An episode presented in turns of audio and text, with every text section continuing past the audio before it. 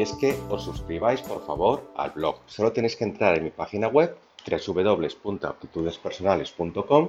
Ahí buscáis el blog, os suscribís, os lleváis el curso de regalo y andando. Así de simple y así de fácil.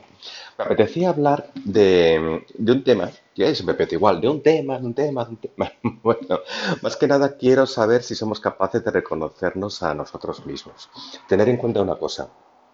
Pensar en nosotros mismos parece algo realmente simple en apariencia, pero realmente es muy complicado de realizar cuando llega la hora de la verdad. Eh, es decir, es importante que nos tomemos el tiempo necesario para pensar en nosotros mismos, en cómo hemos crecido y en cómo hemos evolucionado a lo largo de todos los años de nuestra vida hay que saber cómo hemos llegado hasta donde estamos y, por supuesto, jamás debemos olvidar aquellos momentos felices, aquellos que no lo fueron tanto, porque todos ellos en conjunto es nuestra experiencia vital y nos va a dar una visión global de por qué estamos ahora en el lugar que estamos y qué camino hemos eh, tenido que recorrer para conseguirlo.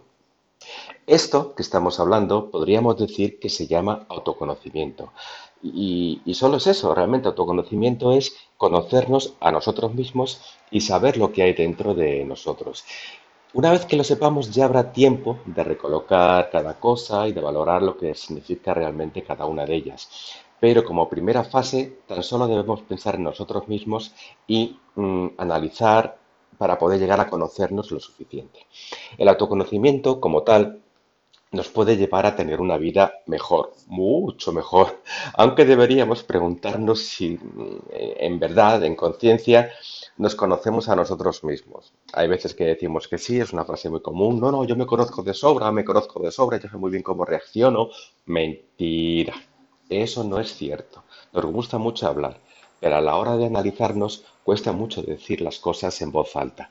Cuando eres capaz de reconocer en ti mismo a un aspecto y decirlo en voz alta, ahí es cuando se pone la primera piedra del autoconocimiento. Como os decía, muchas personas creen que se conocen perfectamente bien, que no precisan de más información externa que, nadie les puede aportar. Eh, no me lo creo. Si eso pudiera ser así, realmente esas personas tendrían un autocontrol brutal y un autodominio brutal. Serían personas maravillosas, perfectas, con una grandísima autoestima. Siempre estarían rodeadas de éxito y tendrían tal cantidad de energía que cualquiera podría verlas y decir, yo quiero ser como esas personas. ¿Conocéis a alguien que sea así? Mm, yo la verdad es que no.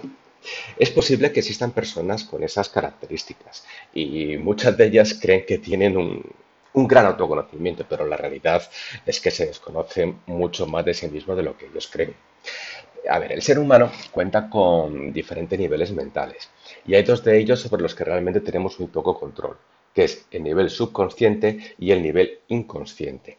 Por eso, mm, conocernos a nosotros mismos puede llegar a ser todo un reto. Hay que trabajar estos niveles.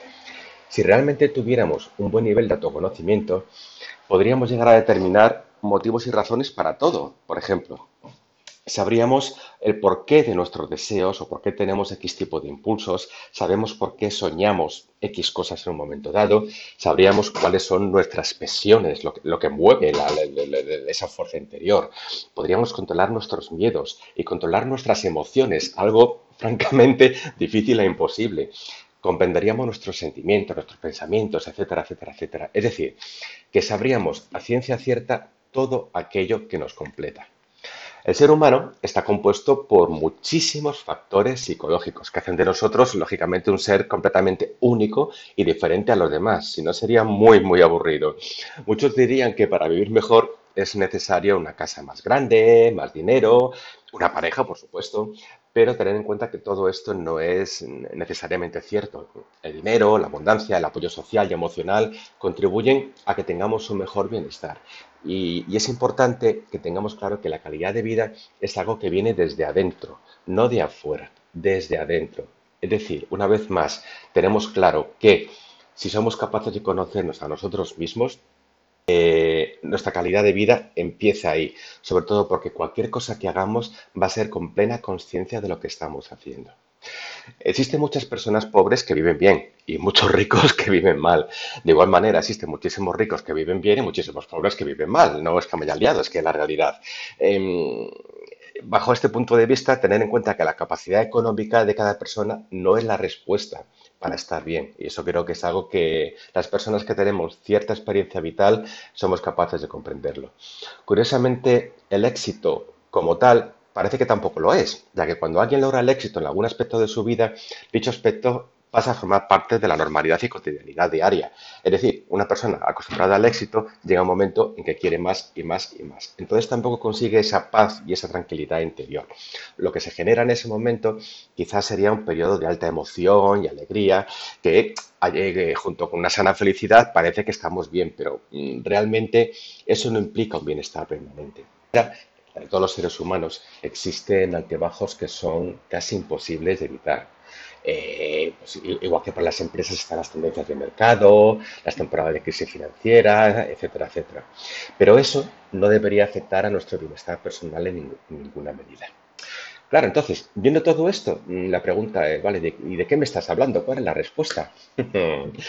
Cada vez más y más y más estudios comprueban que las personas que mejor viven son aquellas que tienen una psicología más saludable y que se controlan mejor a sí mismos. Es decir, que el bienestar de vida proviene de nuestro interior y la única manera de potenciarlo es mediante el uso de herramientas específicas para ese desarrollo personal interior. Esta es la base de todo. Ya hablaremos en otro momento de esas herramientas o si tenéis alguna duda a través del contacto de la página web www.aptitudespersonales.com podéis escribirme todo lo que queráis. Y otro día ya hablaremos de otro tema. En un principio espero que esto os haya valido como análisis y como reflexión de lo realmente importante para que el ser humano se conozca a sí mismo y que realmente conocernos a nosotros mismos es la base de la felicidad. Un beso y hasta la próxima.